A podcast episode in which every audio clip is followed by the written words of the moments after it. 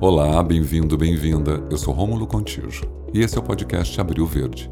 Você já sabe que neste mês, a cada semana, estarei trazendo um tema novo em homenagem à campanha Abril Verde. Para quem não ouviu, o Abril Verde é um movimento em prol da saúde e segurança no trabalho, e o dia 28 de abril é o Dia Mundial da Segurança.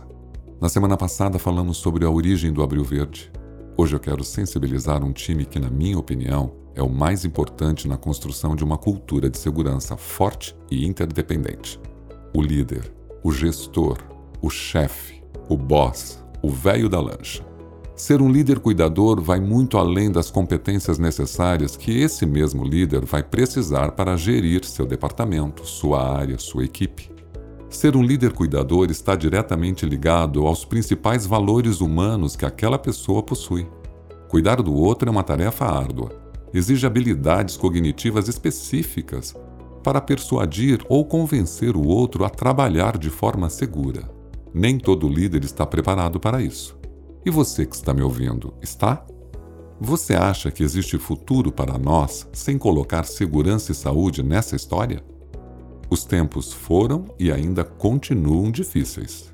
Os efeitos da pandemia ainda são tangíveis, em tudo e todos.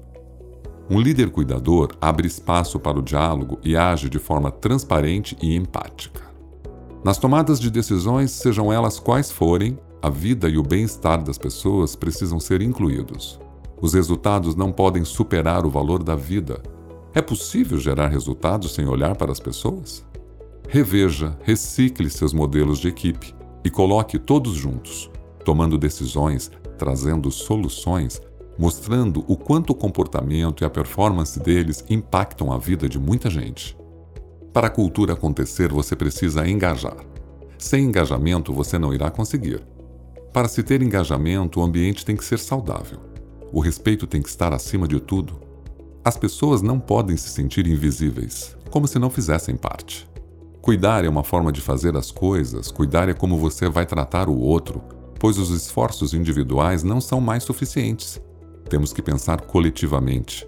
Várias questões envolvem segurança. As ideias e projetos não podem surgir sem que segurança faça parte. Segurança não é só o uso de EPIs ou gestão sistêmica.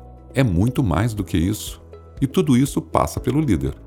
Um líder cuidador não encara as pessoas como um problema, e sim como uma fonte de transformação, de diversas possibilidades para um futuro muito melhor. É assim que temos que encarar nossas pessoas, nosso time, nossa equipe. Um líder tem que ser um exemplo no cuidado ativo com as pessoas. É isso que vai fazer a diferença. Obrigado por ouvir o nosso podcast Abril Verde hoje, o líder cuidador. E até o próximo.